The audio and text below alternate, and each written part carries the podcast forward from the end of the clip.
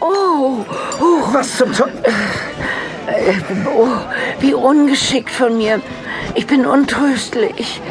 Jetzt habe ich meinen ganzen Auflauf samt dem Glas Cider über ihr Jackett vergossen. Dieses vermaledeite Loch im Rasen habe ich ganz übersehen. Wie kann ich das nur wieder in Ordnung bringen? Äh, Schon gut, schon gut. Es ist zwar ärgerlich, aber nicht mehr zu ändern. Trotzdem ist mir die ganze Angelegenheit mehr als unangenehm. Natürlich werde ich die Reinigungskosten für Ihren Anzug übernehmen. Lassen Sie nur. Mit ein wenig Seife werde ich den Fleck nachher auf meinem Hotelzimmer zu Leibe rücken. Ich bin froh, dass Sie einer alten Frau ihre Ungeschicktheit nicht nachtragen. Sie scheinen wohl nicht von hier zu sein, wie? Äh, woher wissen Sie das? Nun, Sie sprachen gerade von Ihrem Hotelzimmer. Da vermutete ich, Sie sind nicht aus der Gegend. Ach so, ja, richtig.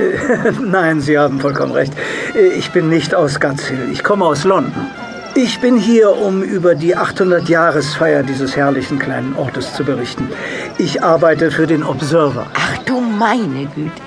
Ich wusste gar nicht, dass unsere Feierlichkeiten solch großes Interesse wecken, dass man sogar in London davon spricht und eine große Tageszeitung über uns berichten möchte. Nun ja, für die Titelstory wird es nicht reichen, aber auch unser Lokalteil hat so seine Vorzüge, die nicht zu verachten sind. Aber natürlich, es ist bereits eine große Ehre für unser Dorf, überhaupt in so einem renommierten Blatt erwähnt zu werden. Nicht wahr?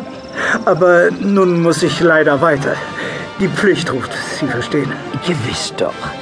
Falls Sie doch noch auf mein Angebot bezüglich einer Reinigung Ihres Jacketts zurückkommen möchten, Mr. Prescott ist mein Name. Also, Mr. Prescott, wenn Sie doch noch von meinem Angebot Gebrauch machen möchten, ich werde noch eine ganze Weile auf dem Fest zu finden sein. Sollte ich meine Meinung tatsächlich noch ändern, werde ich Sie bestimmt ausfindig machen können. Ich wohne ja noch ein paar Tage in Ihrem bezaubernden Dorf.